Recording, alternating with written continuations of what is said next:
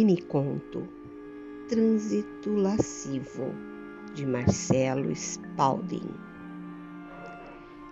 Era ótima motorista, até que as curvas da dançarina fizeram-no perder o freio.